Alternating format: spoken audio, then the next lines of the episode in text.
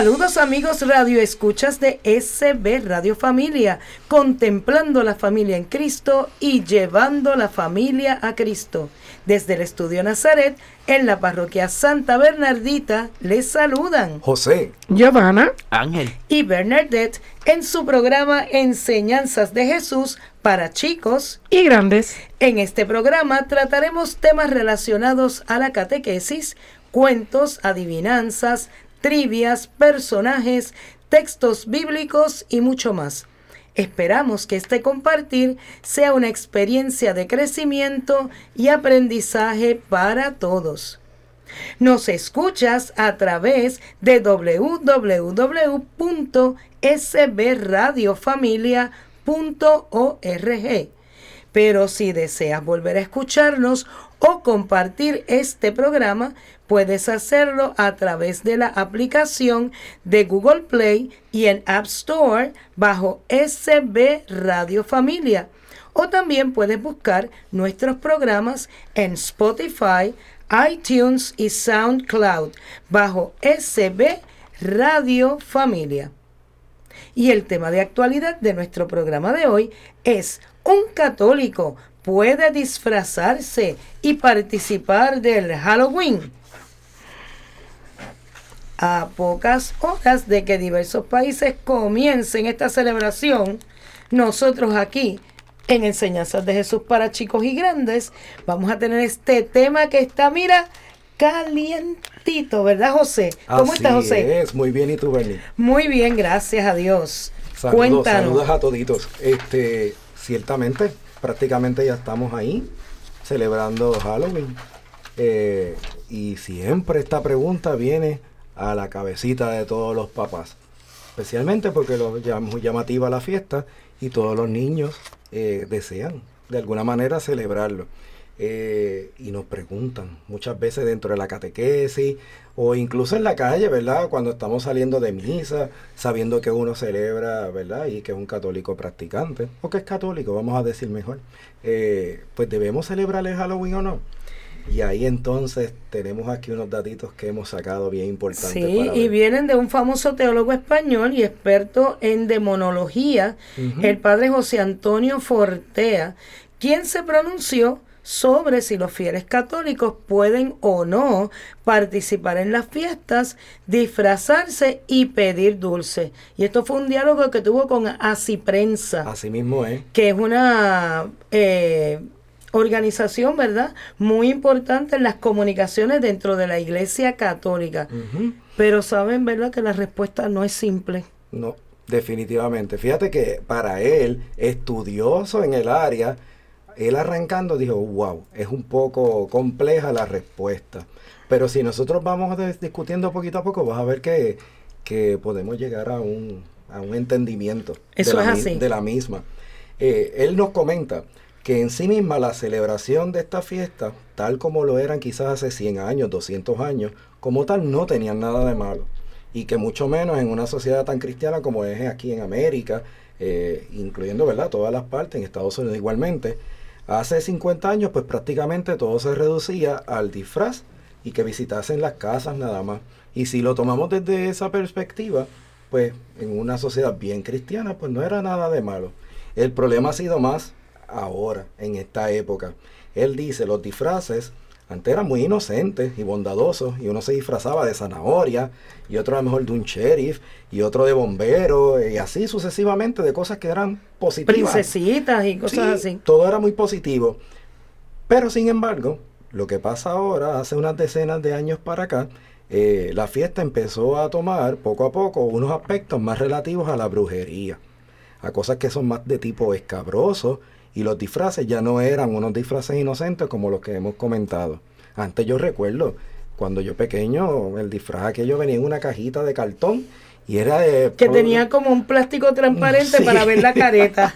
Y así mismo era la careta y el disfraz era un plástico. Aquello en un canto de plástico uno se asaba. Y la careta esa daba un calor increíble. Pero. Y eran eh, económicos, muy era- económico. eran baratos. Para mí que yo recuerdo eran como 10 dólares. Sí, com- y eso era un, un disfraz fino. Fino. De 10 dólares era fino. pero eran, este, eran, me recuerdo que eran muy calurosos. Eso, Sí, no, eso se es me, así. no se me olvida. Eh, pero cuando uno se pone a pensar, nada era grotesco. Todo tenían, ¿verdad? Una connotación positiva. O eran superhéroes, o eran princesas, o eran quizás de, de cuentos animados, ¿verdad? Eh, cualquier cosita que un payaso. Oficios, personajes. sí, cosas bien positivas. Y entonces, este, pues, de pasar de quizás un piloto, un médico, ¿verdad? Como disfraz, se empezaron a hacer disfraces más sangrientos, eh, o como bien él comentó, que tenían que ver con la, con la brujería. Eh, así que ya se empezó a tornar la fiesta un poquito más quisquillosa, vamos a decir. Que daba miedo. Claro, claro que daba miedo. Así que se fue evolucionando.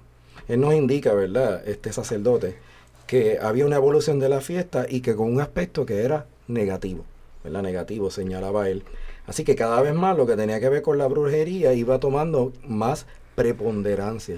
O sea que ya la fiesta había estaba perdiendo un poco de esa inocencia que tenía más de niños y de pedir dulces solamente.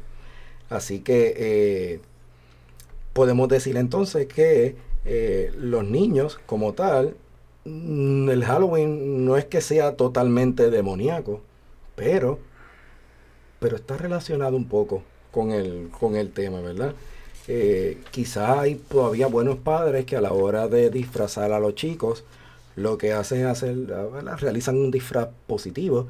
Por ejemplo, aquí en la catequesis, eh, en cuando la fiesta como tal del 31 de octubre cae un viernes, como ese es el día de nosotros reunirnos, en ocasiones lo que hemos hecho es que le pedimos a los chicos que vengan vestidos de algún santo, eh, algún personaje bíblico, y de esa manera tratamos de contrarrestar la fiesta que vemos en el exterior, haciendo algo, ¿verdad? De un poco, conociendo un poco la biografía de estos santos y de la misma vez, este, pues, que pasen por la experiencia de vestirse, porque a fin de cuentas son, son también niños y no, ¿verdad? Y no decirles un no rotundo de esa manera. Buscar una alternativa, ¿verdad? Es como tal lo que estamos haciendo.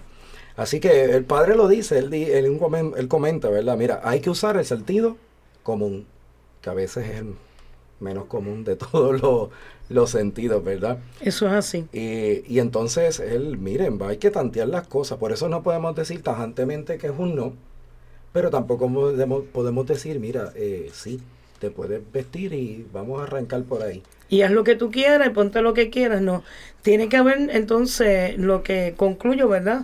De esto que tú nos expones, José, es que hay alternativas para que si una familia cristiana católica toma la decisión de que de una manera, ¿verdad?, Eh, se celebre esta festividad, pues entonces, ¿qué alternativas podemos darle a estos padres de familia que no quieren decirle que no a sus niños, pero tampoco quisieran que pasaran por la celebración utilizando todas estas imágenes grotescas, sangrientas, que dice que hasta con las vísceras por fuera hay disfraces y que son sumamente costosos, porque hay tiendas que se especializan en este tipo de, de disfraz y, y son bien caros. Sumamente caros. Este, cuando decimos caro es que a veces el más económico que uno encuentra es de 30 y 40 dólares. Eh, disfraces que a lo mejor que, que estén un poquito más elaborados ya van por 80 y, y 100 dólares. Que sabemos que es para un rato. Y que, la- y que se lo en- en- yo recuerdo cuando yo era niña que quizás hicimos algún trick or en algún momento todos los años tú usabas el mismo disfraz hasta que se rompía la careta eso de que no a menos que crecieras mucho y no te sirviera Ajá. pues si no tú heredabas el, de, el- si tenías hermanos mayores iban heredando el disfraz pero ahora ya si lo usaron un año ya el otro año no quieren el mismo Sí, para el año que viene tiene que ser otro porque no podemos ir con lo mismo. no, y pues ahí es donde esto causa una serie de problemas, porque aparte de que afecta la economía de la familia, pues estamos sembrando en los niños y jóvenes el consumismo, ¿verdad? Desmedido sí. que crean estas celebraciones. Así es. Pero partiendo de quizás algunas alternativas que podemos tener o sugerencias, ¿verdad? Que se pueden dar. Una de ellas es la que comenté como en la catequesis, eh, que se disfracen de algún personaje bíblico o de algún santo. De manera que así los niños y adultos al estar disfrazados, cada uno puede ir platicando un poco el por qué eligió ese disfraz, este, qué es lo que le gusta de ese santo o santa, de manera que lo puede emular de alguna manera, poquito a poco. Otra eh, forma de poder desviar un poco la idea del Halloween es que los dulces los regalen con estampitas que uno pueda adquirir a través de una librería, como aquí, en la librería de la pequeña flor, que se puedan adquirir eh, estampitas y cuando se regalen los dulces, esos dulces le acompañen con un mensaje positivo en vez de el mensaje del Halloween. y dice que deben ser eh, de eh, envolturas comunes y corrientes, no estas específicas de Halloween que quizás pues tienen una imagen que no va... va a poner una bruja, una calabaza, Exacto, un acorde con lo que nosotros creemos. También bien importante que se realicen actividades por equipo, que anden en grupos. Eso es algo que es muy necesario. Estamos viviendo en un momento, ¿verdad?, donde la sociedad lamentablemente está muy violenta, ¿no? Eh, y estamos viviendo en... hay una alta incidencia criminal. Eh, así que, como usualmente se sale en las noches o ya comenzando la noche, pues es mejor andar en grupos, ¿verdad? Y, y de esa manera también trabajar las cosas en, en grupo. Eh, de forma que desde que estén haciendo el disfraz, lo elaboren juntos, eh, lo puedan acompañar y usarlo juntos y a la hora de salir, pues se protejan de, Muy bien. de alguna forma. Dice por acá también que una bonita idea es que podamos tomar fotografías de todos los que estén asistiendo, ¿verdad? Con aureolas. Emulando ahí entonces a, a los angelitos, ¿verdad? O a los mismos santos recortar las aureolas de papel y pegarlas en pared a diferentes alturas, de manera que la gente no vea el mensaje de un fantasma, sino que vea algo que sea más celestial, ¿verdad? Que vea que, estamos como convertidos como santitos, que vamos por ahí. Esa es la idea, ¿verdad? Que estamos llamados todos.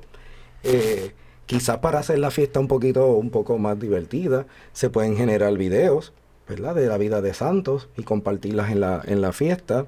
Eh, de igual manera, recortar en papeles frases de santos y poderlas distribuir entre todos o pegarlas en las paredes de la casa y en vez de hacer una casa embrujada, hacer una casa llena de, frases que, diversos santos... Que atraigan a la santidad. Sí, que diversos santos repetían y lo han hecho famosos para cada uno de ellos. De manera que las conocemos y empezamos a entender de cada uno de ellos. Y definitivamente tenemos que participar de la misa. ¿Y las películas de terror atraen los demonios? Bueno, él dice aquí, todo lo que es pecado lo atrae, pero todo pecado sea del tipo que sea. Y él decía, si hay películas que son verdaderamente desagradables, ¿verdad? son películas que cualquier persona normal no puede sentir más que desagrado. Eh, él comenta que las películas hay que tener cierto cuidado porque hay personas que van perdiendo la sensibilidad cuando las van observando. Entonces no debemos estar continuamente viendo este tipo de películas eh, en todo momento porque pudiera ser que uno pierda esa sensibilidad y cuando uno se encuentra quizás una escena sangrienta en la vida real, la ve algo como muy normal. Cuando no tenemos entonces ningún tipo de verdad de y él dice que no es que sean películas de demonios, sino que podrían llevarnos al pecado. Y eso es lo que es peligroso, que sea pecaminosa la película. Exactamente. Así que... Ahí tienen varias cositas que podemos tener de alternativas para trabajarlas, ¿verdad? Y, y de esa manera, pues, cuidarnos de la fiesta. Y tenemos una adivinanza. Ay, Yaneli, cópiala. ¿Quién es el santo más pequeño de la Biblia? ¿Cómo es? ¿Quién es el santo más pequeño de la Biblia? Anda. Pues la respuesta la ofreceremos en el próximo, en otro próximo segmento de enseñanzas de Jesús para chicos y grandes. Ya volvemos pensando acá el más pequeño. Librería Católica La Pequeña Flor. Un pequeño lugar lleno de paz. No deje de pasar por su librería y ver los diferentes artículos y productos religiosos que tenemos para tu crecimiento espiritual. Estamos ubicados en los terrenos de la parroquia Santa Bernardita, de martes a viernes de 11 de la mañana a 7 de la noche y los domingos después de cada misa. Para más información, 787-750-7880 o nos puedes buscar en nuestra página de Facebook La Pequeña Flor SB. ¡Te esperamos!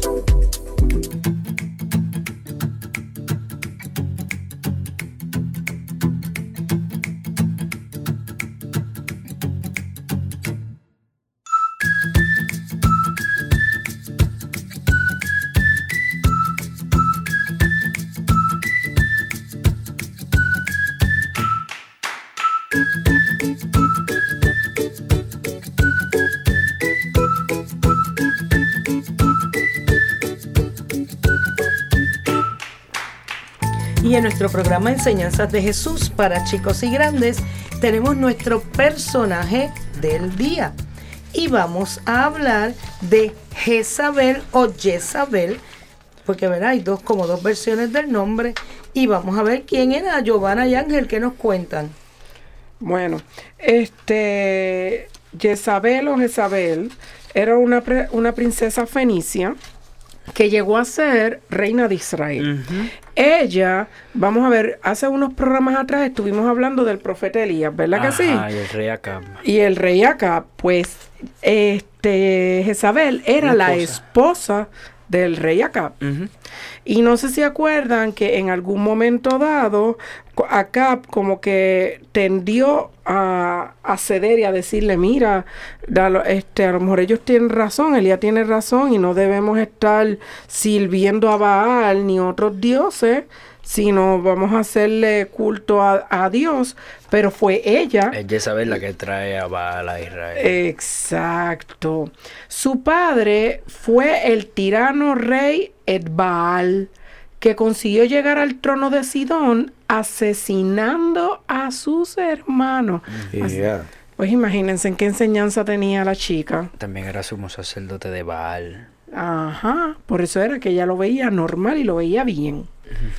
Este, el escritor griego Menander afirmaba que Edbaal era además et- este, lo que decía Ángel, el sumo sacerdote de Baal. Así que, pues Jezabel tenía una, un modelaje para Baal bien fuerte. Por eso cuando en- ella se casa con Acab, que era rey de Israel, que Acab era el hijo de Omri, ¿verdad? Ángel. Este, como parte de, de una probable alianza para fortalecer la casa de, de Acab, realmente contra los asirios. Sí, algo militar. Era Estaban en el mismo área. el- eh, los asirios eran un grupo grande. Que realmente... Protegerse. Exacto, que, que fue como una estrategia política, lo que tú me estás diciendo, ¿verdad? Sí, fue una estrategia política. Una Y- metida de pata, porque se supone que los israelitas no se casaran con alguien que no fuera israelita. Y él se estaba casando con Ahí. una princesa fenicia. Con pagana, que ahí está el primer error. Ahí está el primer error. Exacto, porque estás dejando entonces entrar los dioses paganos. Ajá. Porque a ese momento, realmente el único pueblo monoteísta que había era Israel. Israel. Ujú. Entonces estás dejando esto- estos paganos entrar a tu religión por política y entonces estás trayendo el politeísmo. ¿Ves? Ese, ese era un, un- un pequeño problema. El rey Acab se casó, este, según las escrituras, con una de las mujeres más malvadas. Es decir, que dicen que Jezabel era Eh, Candela. candela. Ella era terrible. Bendito, pero que también se creó un ambiente que no le fomentaba para nada algo positivo ahí. Bueno. Claro. Y pues, yo siempre he dicho, uno a veces no mira que el bagaje con lo que nosotros traemos también lo, lo vamos a, a- a dar a conocer. En el caso de, de Jezabel, ella lo que conocía era adorar ídolos, pues ¿qué es lo que ella va a traer al, a- al pueblo Israel? Israelita, pues adorar ídolos y eso fue lo Y que ella hizo.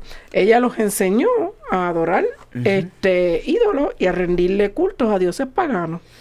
Eh, pero este era el pueblo santo, el pueblo de Dios. Así que ahí es que viene, ¿verdad?, esta confrontación. Este, según la Biblia, Jezabel convenció a Acab para que le diese la espalda al Dios de Abraham y para que edificase un templo pagano a su Dios que era Baal, ¿verdad? En Samaria. Uh, Samaria. De ahí era la samaritana, ¿verdad? Mm. Así que Jezabel determinó que sus dioses paganos tuvieran un trato igual al Señor. Y a causa Y de esto, problema. ella y el profeta israelí Elías, pues siempre fueron enemigos, eran archienemigos ahí. Am, ¿Por qué? Porque Elías le era fiel totalmente, y eso lo vimos aquí, yo creo que nos quedó claro Ajá. a Dios. Este, a continuación, eh, masacró a los profetas del Señor.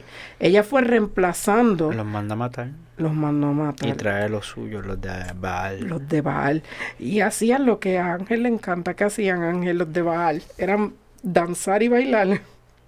Ángel, a Ángel le encanta. Ángel siempre ha tenido un issue con eso. Con que, ¿verdad? Traten las cosas de Dios como que superfluas ahí y lo, y lo cojan como que... Esto no es una fiestecita de pueblo, gente. Ajá. y, y, eso él siempre ha tenido eso. Y es verdad, o sea, en eso este, estaban ellos entonces sustituyendo y fue matando profetas Uh -huh. Wow. para ella ir esconderlo. apoderándose del poder. Para prevenir la completa exterminación de los profetas del Señor, Abdías, gobernador de la casa del rey, hizo que cientos de ellos se escondieran en cuevas. Por eso te acuerdas que Elías estaba en una cueva donde fueron secretamente mantenidos. Ell- Ellos, ella, ellos, este, ¿verdad? Abdías trató de salvar la mayor cantidad de profetas, porque si no los iba a perder todo. Eh, luego tuvo lugar otro acontecimiento según la Biblia, y es que Elías desafió a los 450 Que de profetas de Baal, que en- eso fue lo que explicamos la otra vez, cuando dijimos, si este Elías le dijo al pueblo, si el Señor es Dios, seguirle, pero si Baal es Dios, seguirle a él. Elías se puso en contra de los profetas de Baal. Y, eh, y ahí es que vino, ¿verdad? Lo del fuego, lo de que no hubo agua y toda esta sequía, no había de por sí comida y todo lo que pasó. Para mostrar al pueblo que el Señor era Dios, desafió a estos profetas y, y descendió fuego, pero no sucedió nada cuando oraban a Baal, No. en el bailecito de Baal, ¿verdad? No. Sucedía cuando Elías le oraba a Dios. Aún así, eh, Acab eh, como que cede, pero Jezabel seguía. Manda a matar a Elías. Van a matar a Elías porque él está haciendo, me, está destruyendo mis Que, profetas de que Baal. él escapa. Él escapa. Así que cuando Elías huye al desierto, entonces ocurrió otra cosa. ¿Qué fue lo otro que ocurrió cuando Elías fue al desierto? Ángel? Pues esta mujer llamada Jezabel quería el- la propiedad de Nabot. ¿Verdad? Ujú, que era Nabot. Nabot, pues, era un viñedo, tenía un viñedo, así que él cultivaba vino. Eh, y ella quería esta propiedad, o sea, que Ab- Acab la comprara para que se la diera a ella. Y eh, Nabot se rehúsa. Así que ella hace, engaña a Nabot para hacerle ver como si él hubiera Si acá estuviera escribiendo. Ajá. Y lo, pues lo condenan como si Nabot hubiera maldecido a Dios y al rey por no querer venderle la, la propiedad a, a Acab. Este, y pues, Nabot lo apedrearon, ajá, ¿verdad? como están Hasta, a pedazo. Hasta y- morir. Así que y Na- Nabot muerto, pues, ¿qué van a hacer? Pues ella, de nuevo, usando el nombre de Acab, toma la propiedad. Este, y ahí es que sale Elías y dice que los perros comerán la carne de Jezabel en los campos de Jezreel. Y el cadáver de Jezabel será diseminado como estiércol en los campos. Así nadie podrá decir, este es Jezabel. Claro, o sea, fue fuerte porque eso es fraudulento. O sea, ella hace todo este, ¿verdad, Chancho? Como uno diría en el, en el argot popular, para que a Nabot lo metan preso, lo apedreen, lo maten, para ella quedarse con una propiedad, Una gente. Una propiedad. Y que está usando el nombre del rey, que no tan solo es que, porque el rey en Israel era el ungido de Dios, así que en cierto modo también está manchándole el nombre a Dios haciendo ese fraude. Claro. Y aún después de eso, porque acuérdate, ella es pagana y está llevando al pueblo este de Israel. Pero después ella continuó como reina madre durante 10 años más, luego de la muerte de su esposo, ejerciendo una fuerte influencia sobre sus dos hijos, quienes continuaron reinando sucesivamente luego de la muerte de Acab. Ella siguió el poder tras el trono detrás de acá, pero también de, cuando estaba acá, pero cuando estaban sus hijos también. Luego, por instigación de los profetas, la corona fue puesta sobre Jehú, quien anteriormente fuera comandante militar a las órdenes de acá. Jehú fue a Jezreel, donde estaba Jezabel, y mientras hacía su paso por la entrada de la ciudad, ésta se asomó a la ventana de una torre y le gritó, ¿por qué has venido aquí, asesino? No eres mejor que Simri. O sea que ella siguió ahí, eh, e- ella era de almas tomadas. Pero Jehú miró hacia la ventana y le preguntó, ¿hay alguien ahí que esté a mi lado? Unos eh, eh, eunucos asomaron su cabeza por la ventana y Jehú gritó, arrojadla por la ventana. Y ellos quisieron, Ángel. La, La tiraron. tiraron por la ventana. Y dicen que la sangre salpicó por las paredes y los caballos la pisotearon. Tienen O sea- que ver la cara de César en estos momentos. Wow. Así fue la, la- hasta ella fue tan mala que su muerte fue peor. Este Bueno, siempre se ha dicho, bueno, se dice, ¿verdad? Que uno va a morir según uno vivió. eso es verdad. Y Pues en el tanta caso gente que mató, imagínate. Wow. Cortar eso en tantos cantitos. Jehú luego se tomó un tiempo para comer y beber algo. O sea, él, Bien, ah, ca- bien sí, tranquilito. No te preocupes, se murió, ya saber que bueno, nada, se Eso- perdió, más eso- se perdió la guerra. Eso es para que vean lo mucho que se aprecia esta mujer. Eso mismo digo yo. Eh, en días pasados, en la homilía, Ajá, padre había que mencionado. cuando alguien hace mucho mal cuando se muere, no es por desearle mal, pero es como un, ajá, como un alivio. Un alivio. Ay, qué bueno que se murió.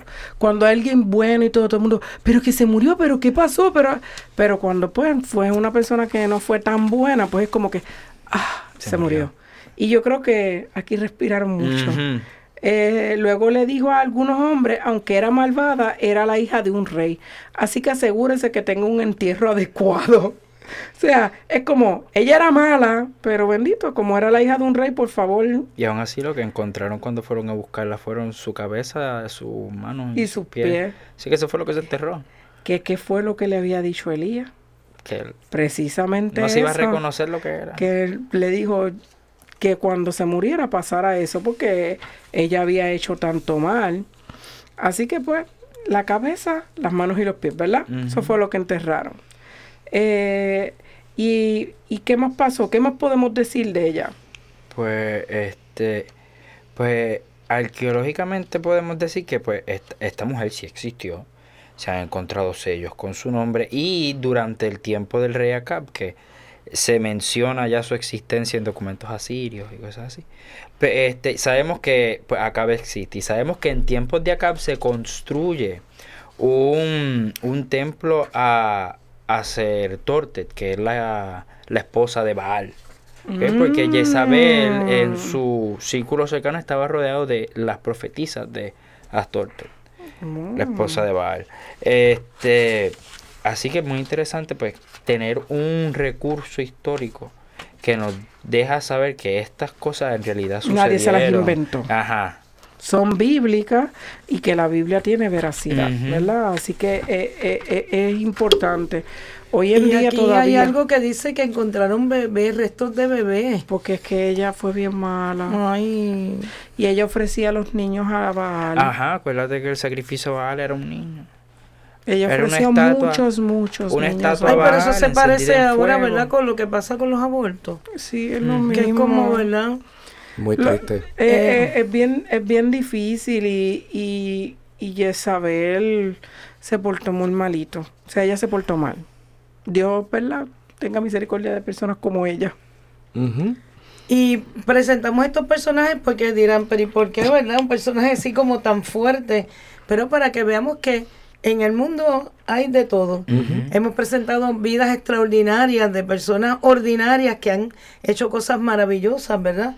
Y se han ganado el cielo. Y pues hay otros que Que han no optado tanto. por el mal y pues sabemos que ambas cosas existen.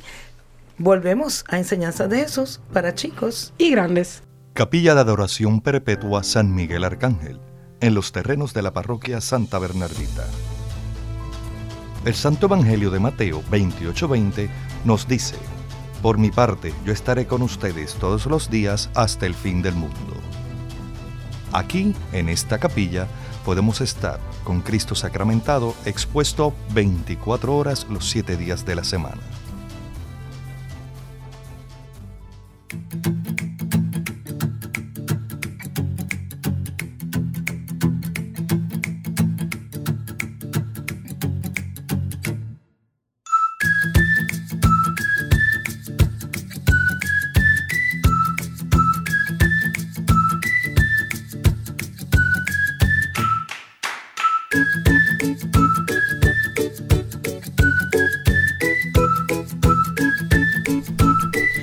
Enseñanzas de Jesús para chicos y grandes tenemos nuestro tema de catequesis.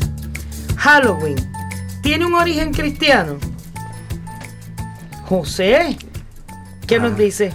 Anda para el cara, ¿verdad? Uno escucha esa pregunta y dice, ¿cómo va a ser? Origen Halloween. cristiano, el Halloween. Pues ¿saben qué? De alguna manera sí. Halloween tiene un origen cristiano. Explícanos, José. Vamos, vamos por ahí. Mira, eh, el, el Halloween como tal no tiene un origen netamente celta o druida y mucho menos satánico en términos de su origen. Estamos hablando ahí. Es una festividad que fue creada en el siglo VII por los antiguos patriarcas católicos. Así que está saliendo de nuestra propia religión, de lo que nosotros creemos. Eh, se dice que ese nombre de Halloween viene de la celebración cristiana de la víspera del Día de Todos los Santos, que en el inglés pues, se conoce ¿verdad? como el All Hallows Eve, que viene de Eve de Evening, ¿no? Y de ahí entonces se realizaba o se festejaba el 31 de octubre, o como todavía hoy se está festejando. Porque el Día de Todos los Santos es el primero de noviembre. El primero de noviembre, exactamente. Y por ello es que hablamos de la víspera, ¿verdad? De todos los santos. Esta celebración era muy popular en Escocia e Irlanda, la cual se hacía precisamente un día antes de toda la festividad de todos los santos, como bien dijiste, el primero de, de noviembre. Pero sepa usted que el Papa Bonifacio IV puso esta celebración en honor a la Virgen María y a todos los mártires muertos de la Iglesia Católica. O sea que originalmente la fiesta estaba dedicada para nuestra Madre y para los mártires. Posterior a esto, la conmemoración fue extendida a todos los santos. Y de ahí el nombre actual, ¿verdad? Del primero de noviembre, del Día de Todos los Santos. Y hay que señalar que originalmente la conmemoración religiosa de todos los santos, del Día de Todos los Santos, se hacía el 13 de mayo. Pero fue el Papa Gregorio III, allá para el siglo VIII, le cambió entonces la fecha para el primero de, de noviembre. Bueno, y el 13 de mayo es una fecha muy mariana. Muy Mariana, claro, sí, así es. Así que vemos ahí un poco la relación, ¿verdad? O la connotación como tal. Este, pero antiguamente en la festividad de la víspera del Día de Todos los Santos se hacía una vigilia en oración en honor a todos los santos fallecidos y por ello, ¿verdad? Es que está esta connotación de la víspera que se realizaba durante la tarde del 31 de, de octubre. Pero las costumbres, ¿verdad? De los paganos y el sincretismo cultural de los cristianos hicieron que esta tradición religiosa se transformara. Así que no se quedó como estaba originada dando por resultado una celebración menos espiritual y mucho más terrenal, en donde las fiestas desplazaron a los rezos tradicionales. Y triste y lamentablemente algo similar, similar está ocurriendo ahora con el tiempo de Navidad y Semana Santa. Que si bien nosotros la pensamos, Semana Santa antes era toda la semana y se, se separaba esa fecha y uno podía ver que hasta la radio, la televisión, todo se detenía. La programación cambiaba. Pero ahora, Pero ahora la gente la separa para ir a las vacaciones. para irse de crucero, para irse a, a- allá donde están los ratoncitos Y muy conocidos y toda la gente la separa todavía. Para eso, para eso mismo, para ellos mismos. y ahí es donde entonces vamos, ¿verdad? Eh, pues cayendo, pecando, yo digo, esta es la parte que es mala, donde muchas veces vemos esta fiesta del Halloween y la tenemos tan igualitaria como la misma de Navidad. Es algo que, ¿verdad? que, que siempre yo me ha llamado mucho la atención y que, que incomoda. De alguna manera. Por otro lado, también ¿verdad? encontramos que eh, el origen pagano, eh, pagano se le puede atribuir a la celebración celta llamada Samhain y que tenía como objetivo dar culto pues, a los muertos. Eh, con la invasión de los romanos en las islas británicas se dio como resultado entonces la mezcla de la cultura celta, con el tiempo pues, terminó por, por desaparecer. Eh, de ahí su religión llamada del druidismo, con la evangelización terminó también por desaparecer en la mayoría de las comunidades celtas. Eh, pues poco a poco se fueron mezclando. Ese fue el problema. Eh, empezó a darse un giro, ¿verdad? Por decirlo así, de las fiestas y, y se fueron metiendo unas con otras y ya no podíamos distinguir en aquel entonces la fiesta que era meramente cristiana con, con características que eran más bien pues paganas. Eh, y ahí es que empieza a, a tergiversarse lo que originalmente habían hecho nuestros patriarcas católicos. Este, que es la parte que es triste en esto, ¿verdad, Giovanna? No sé si quieras comentar algo ahí también. Eh, fíjate, una de las cosas que es bien chévere, se dice, ¿verdad?, que los espíritus de los muertos venían en esas fechas, estas son de las cosas que se creían, venían en esas fechas a visitar a sus antiguos hogares. Por eso es que mucha de esta gente, ¿viste cómo, cómo se mezclan ideas que son paganas con, con, con la misma... Sí, es, una mezcla. Este, porque acuérdate que para, para ellos los muertos estaban en un estado de felicidad porque ya no había hambre ni dolor ni, ni, ni, sufrimiento. Así que ellos hicieron como una mezcla entre lo que era lo pagano con lo que era cristiano, que nosotros como cristianos sabemos que la vida no termina aquí, sino vamos a la vida eterna. y, y, eso es lo que yo creo que hubo esa mezcla. Sí, este, porque pues lamentablemente a lo mejor por desconocimiento, pues empezaron a mezclar las ideas y las celebraban pues ignorantemente de una manera, ¿verdad? Eh, como tal. Algo aquí dice que los sacerdotes druidas servían como mediums para comunicarse con los antepasados esperando ser guiados en esta vida hacia la vida inmortal. Esperando que llegaran ahí en la fecha para que... Y, y nosotros sabemos como cristianos católicos que solamente a través de Cristo, ¿verdad? Cristo es el camino que nos lleva a, a ese reino celestial. Así que, mira, ninguna persona que le diga yo le voy a comunicar a usted... Con, Mire, usted salga corriendo si lo ponen a comunicarse con, con alguien que ya se murió. Sí, porque ellos creían que los espíritus de los antepasados y de los muertos venían para esas fechas y esa era la, manera y la única forma que tenían para comunicarse con ellos. Imagínense, y ahora pues hay gente que hasta cobra por eso cantidades inmensas y hay gente que, las paga. que paga. Pero mire, eso de verdad, si usted quiere comunicarse con un ser querido que usted sabe que está en la patria celestial, pórtese bien, gánese ir al cielo y allá se reencontrarán. porque esa es la promesa, ¿verdad? que tenemos de que vamos a gozar de ese cielo eterno. Por eso entonces es que el primero de noviembre celebramos el Día de los Santos, pero el 2 de noviembre entonces es que celebramos nosotros como cristianos. El Día de los Difuntos. El Día de los Difuntos. De los fieles difuntos, ¿verdad? Que es el nombre que le Que, es un momento de recordarlos y de orar por todas esas personas que ya han fallecido, porque, ¿verdad? No sabemos la condición de cada quien. Claro, no es para llamar los espíritus No es para llamarlos, sino es para nosotros como iglesia, iglesia peregrina, orar por ellos para que ellos alcancen, ¿verdad? Así es, la intención especial y la oración especial que se está haciendo en el Día de, los, de los Fieles Difuntos es precisamente el eterno descanso de todas esas almas y pidiéndole a Dios que si alguno de ellos está todavía hasta en el purgatorio, pues que los libre y que puedan ya gozar de esa paz y de esa experiencia que debe ser increíble de poder encontrarse con Jesucristo. Ahorita cuando hablabas de las tradiciones que se mezclaban, yo recuerdo haber viajado a una isla del Caribe en donde las tumbas se pintan del color de la casa donde vivía la persona. ¡Wow! A mí eso me, trajo ese recuerdo porque me llamó la atención. Cuando fui, nos pasaron por el cementerio y, y las tumbas estaban de colores. Y dice, sí, porque aquí las pintan del color de la casa de la familia. Y yo, Mira qué interesante eso. Es como una extensión de un cuartito de la casa en el cementerio. Un apéndice, un apéndice. Para que ustedes vean cómo se mezclan a veces los elementos. Mira, eh, eh, Benny, pues si nosotros analizamos la, ¿verdad? la actualidad de la celebración de Halloween, vamos a ver que ya es muy poco lo que tiene que ver con, los orígenes como tal estábamos diciendo. Pues ha tomado ahora un, carácter que es totalmente distinto a lo que había con lo que había sido concebido. Eh, vemos que ahora pues se le agregó esta tradición de disfrazarse. Y, se piensa que muy posiblemente esto nació en Francia, allá para los siglos XIV y XV, para, con la celebración misma, ¿verdad?, de la fiesta de todos los santos.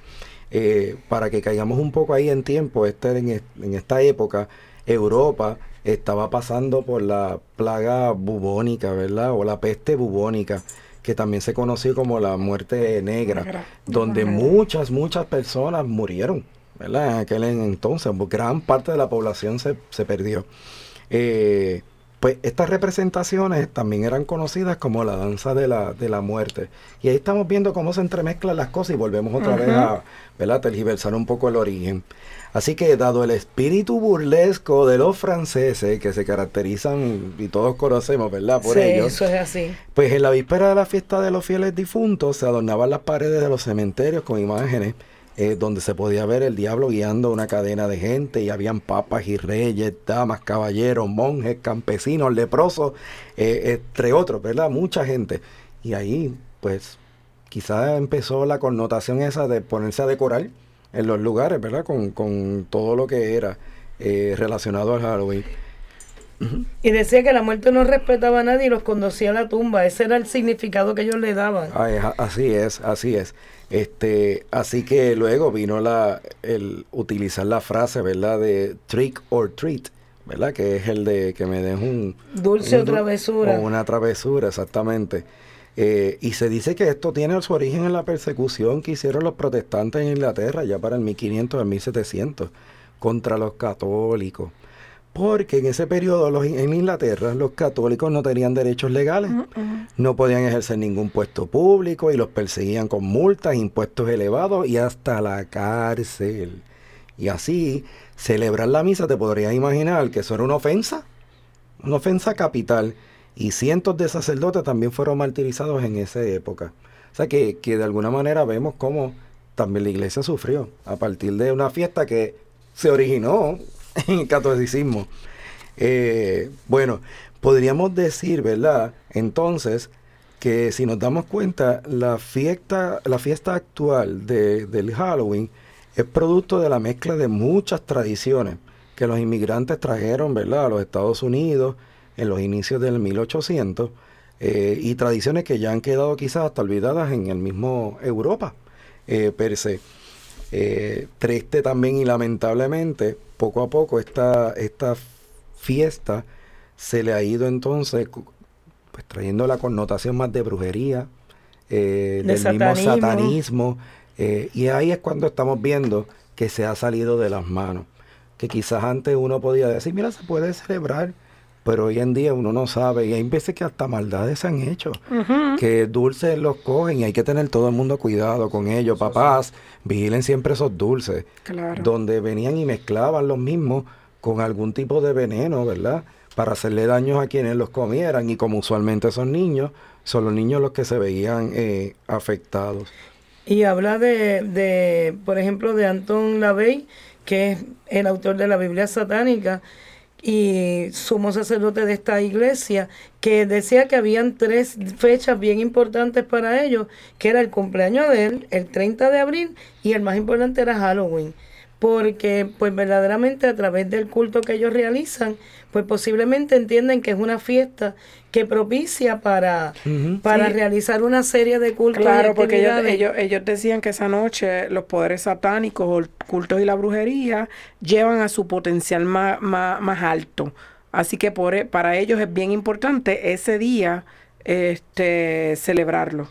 Wow, ahí es que nosotros tenemos que ponernos a orar más que nunca, hacer un buen rosario reparador por esa fiesta y por todas las personas, ¿verdad? Que están es celebrándola con, con ideas negativas. Claro. Y de ahí entonces vino, pues, lamentándolo mucho, que el 31 de octubre está este, asociado a Satanás y a todo lo que es ocultismo y a, a- a- a cosas malignas. Ujú. Bueno, y hay que resolver la adivinanza. ¿Qué quiero saber? ¿Quién es el Más santo más pequeño de la más Biblia? pequeño, más Pues mira, San Tito.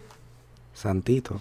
Santito. Pero ¿cómo que es Santito? Sí, porque Tito es el que recibe la carta de Pablo, es uno de los libros del Nuevo Testamento, eh, la carta de Pablo a Tito, y su fiesta se celebra el 26 de enero.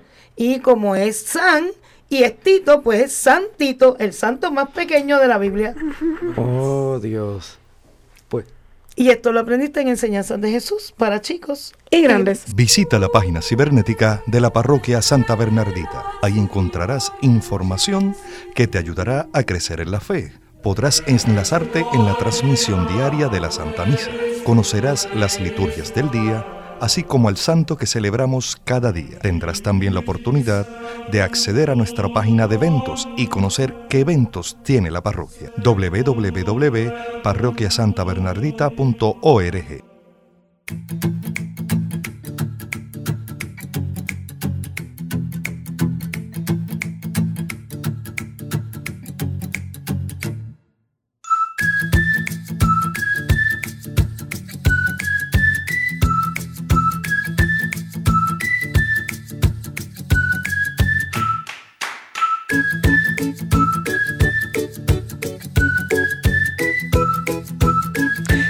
Si deseas ser amigo de SB Radio Familia y te nace ayudar en continuar con esta gran misión, con tu donativo podremos seguir ofreciendo programación sana, amena y de calidad para toda la familia. ¿Cómo puedes donar? A través de la ATH móvil al 787-363-8202. Incluyen el mensaje de envío SB Radio Familia con su nombre y dirección postal. Eh, si usted tiene tiempo y se puede dar aquí una vueltita por la parroquia Santa Bernaldita, puede venir a la librería La Pequeña Flor y ahí César gustosamente le va a atender y puede hacer su donativo en efectivo o cheques a nombre de parroquia Santa Bernardita. Que Dios le devuelva en bendiciones su donativo. Pues excelente, vamos a ver si recibimos muchas ayudas para continuar este trabajo. Amén. Pero ahora nos toca nuestro cuento reflexivo y como hemos estado hablando de este tema tan particular, el título del cuento es Un Halloween diferente. Cuéntanos Ángel. Dice así. Hace mucho tiempo, la mayoría de los monstruos eran seres simpáticos y golosos, tontorrones y peludos que vivían felizmente en su monstruoso mundo. Hablaban y jugaban con los niños y les contaban cuentos por las noches. Pero un día, algunos monstruos tuvieron una gran discusión por un caramelo y uno se enfadó tanto que sus furiosos gritos hubieran asustado a cualquiera. Y entre todos los que quedaron terriblemente asustados, las letras eran más miedosas, como la L, la T y la D, que salieron corriendo de aquel lugar. Como no dejaron de gritar, las demás letras también huyeron de allí, y cada vez se entendían menos las palabras de los monstruos. Finalmente, solo se quedaron unas pocas letras valientes, como la G y la R, de forma que en el mundo de los monstruos no había forma de encontrar letras para conseguir decir algo distinto de grrr, ah y bull. A partir de aquello, cada vez que iban a visitar a alguno de los niños, alguno de sus amigos niños, terminaban asustándoles. Y con el tiempo se extendió la idea de que los monstruos eran seres terribles, que solo pensaban en comernos y asustarnos. Un día, una niña que paseaba por el mundo de los monstruos buscando su pelota, encontró escondidas bajo unas hojas a todas las letras, que vivían allí dominadas por el miedo. La niña, muy preocupada, decidió hacerse cargo de ellas y cuidarlas, y se las llevó a su casa.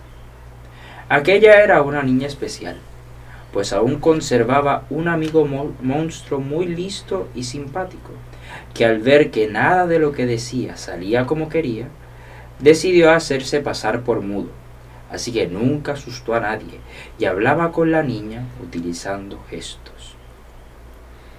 Cuando aquella noche fue a visitar a su amiga y encontró las letras, se alegró tanto que le pidió que se las dejara para poder hablar. Y por primera vez la niña oyó la dulce voz del monstruo. Juntos se pusieron se propusieron recuperar las voces de los demás monstruos, y uno tras otro los fueron visitando a todos, dejándoles las letras para que pudieran volver a decir cosas agradables. Los monstruos, agradecidos, les entregaban las mejores golosinas que guardaban en sus casas. Y así, finalmente, pudieron ver a aquel primer monstruo gruñón que organizó la discusión. Estaba ya muy viejito, pero al ver las letras dio un salto tan grande de alegría que casi se le saltan los huesos. Y mirando con ternura las asustadas letras, escogió las justas para decir perdón. Debía llevar esperando años aquel momento, porque enseguida animó a todos a entrar en su casa, donde todo estaba preparado para una grandísima fiesta, llena de monstruos, golosinas y caramelos, como las que se hacen en Halloween hoy día. Qué coincidencia, ¿verdad?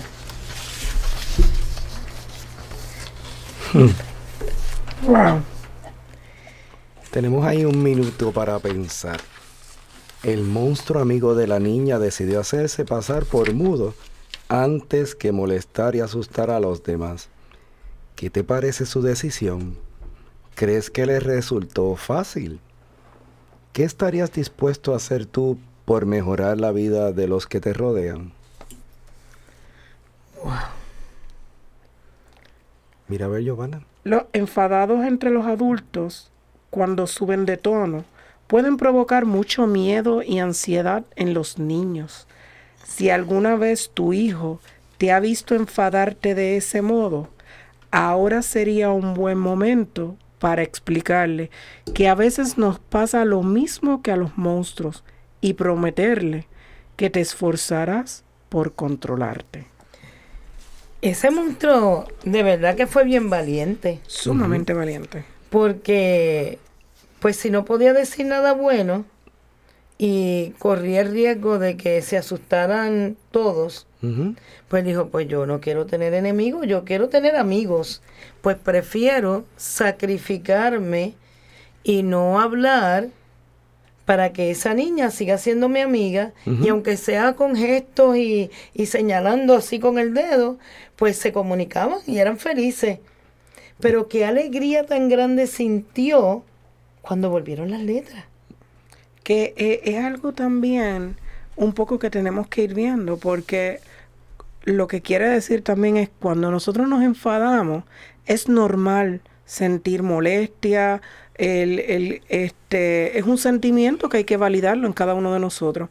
Ahora bien, tenemos que muchas veces hacer como hizo ese monstruo y ser valientes y callarnos, porque ese no es el momento de decir nada que nos va a salir bonito, sino vamos a tener que, este, vamos a ir ofendiendo o vamos a hacer daño, vamos a lastimar a otro. Así que en ese momento es mejor hacernos violencia, callarnos para esperar que se nos pase y entonces ver cómo podemos solucionarlo luego. Como dicen, si no tienen nada bueno que decir. No digas nada. Eh, lo que pasa es que no es tan fácil. Esa es la parte que hay que tratar de, de ganar, ¿verdad? De, de y, aun- control. y aunque es simbólico, ¿verdad? El cuento, en realidad cuando estamos molestos se nos escapan las letras y decimos las cosas, palabras que cotidianamente no están en nuestro vocabulario. Pero el coraje y, y esa, esa Frustración ira, o frustración, dolor o algo, nos sí. hace decir cosas que después tú dices, que yo dije qué. Por eso, ¿Por qué lo hice? sí, por, Porque yo dije eso, pero si yo no hablo así, si yo no me comporto de esa manera. por eso ese consejo sabio, ¿verdad? Que en el momento del coraje grande es mejor no decir nada. Como hizo el monstruo, es mejor quedarse callado. Porque a lo mejor va a empezar a salir de nuestra boca palabras hirientes que en otro momento yo jamás en la vida hubiese querido decir. Y el problema está en que después pues herimos y aunque uno pide perdón pasó por una situación que era muy difícil y, Y, y dolorosa. a veces, y a veces vamos a ser realistas. Este, pedir perdón es fuerte y, y también conlleva mucho, pero hay veces que pedimos perdón, pero ya el daño fue irremediable y la otra persona no va a aceptar ese perdón. Yo siempre recuerdo un ejercicio que hizo alguien que cogió una hoja de papel y estaba muy bonita, muy planchadita, y vino y la hizo una bolita de papel con ella y después dice, esto es el, el- el- la ofensa y el perdón. Pues entonces no- todo el mundo decía, la ofensa y el perdón", dice, sí, porque mira, esta es la persona, el corazón de la persona, yo lo ofendo, hago una bolita de papel. Luego vengo y le pido perdón. Abrió el papel y lo, y lo planchó bien planchadito, bien planchadito, pero se le notaban Las los marcas. dobleces, las marcas. Y decía, por tú le pides perdón y la persona te perdona de corazón. Pero ya hay unas marcas, como se quedaron en el papel, que, que esa persona sintió un dolor por causa de lo que tú le dijiste o lo que tus acciones provocaron en ella. Así que verdaderamente, como, como bien dijo Giovanna, el pedir perdón es de valiente, no es fácil.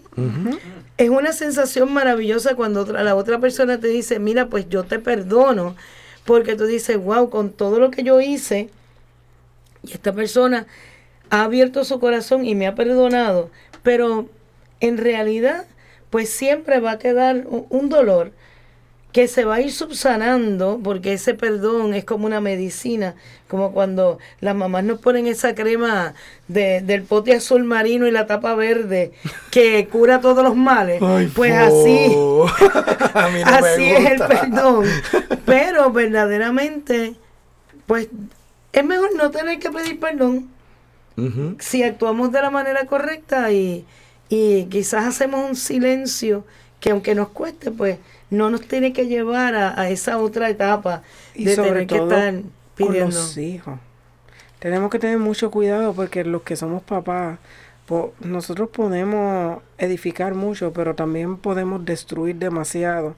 Y, y a veces ser demasiado fuerte conlleva lacerar eh, a los hijos y entonces tenemos unas actitudes en, en, en estos chicos que después decimos, pero ¿por qué él es así? Pues porque tú también con tu lengua le hiciste daño. O sea que esas palabras, esas letras hay que tenerle cuidado. Y en este programa queremos pues darle un saludo a todos los chicos, porque a veces sabemos que los temas se ponen un poquito más serios, pero a todos los chicos que nos están escuchando con sus padres, que sepan que este programa también es para ellos, que estas historias que buscamos, lo que queremos es que ellos también puedan pensar, puedan reflexionar, compartir con sus papás lo que escuchan, lo que ellos opinan de la historia. Así que exhortamos a los padres que compartan, ¿verdad? El, el programa con sus chicos que les ayuda también a prepararse, orientarlos sobre distintos temas, a conocer de estos personajes maravillosos, ¿verdad? Que hablamos en, en este programa para que ellos también vayan creciendo. Así es. Y ahora hacemos la oración por la familia de la Madre Teresa de Calcuta. Padre Celestial, que nos has dado un modelo de vida en la Sagrada Familia de Nazaret. Ayúdanos, Padre amado, a hacer de nuestra familia otro Nazaret, donde reine el amor, la paz y la alegría, que sea profundamente contemplativa, intensamente eucarística y vibrante con alegría. Ayúdanos a permanecer unidos por la oración en familia en los momentos de gozo y de dolor. Enséñanos a ver a Jesucristo en los miembros de nuestra familia, especialmente en los momentos de angustia.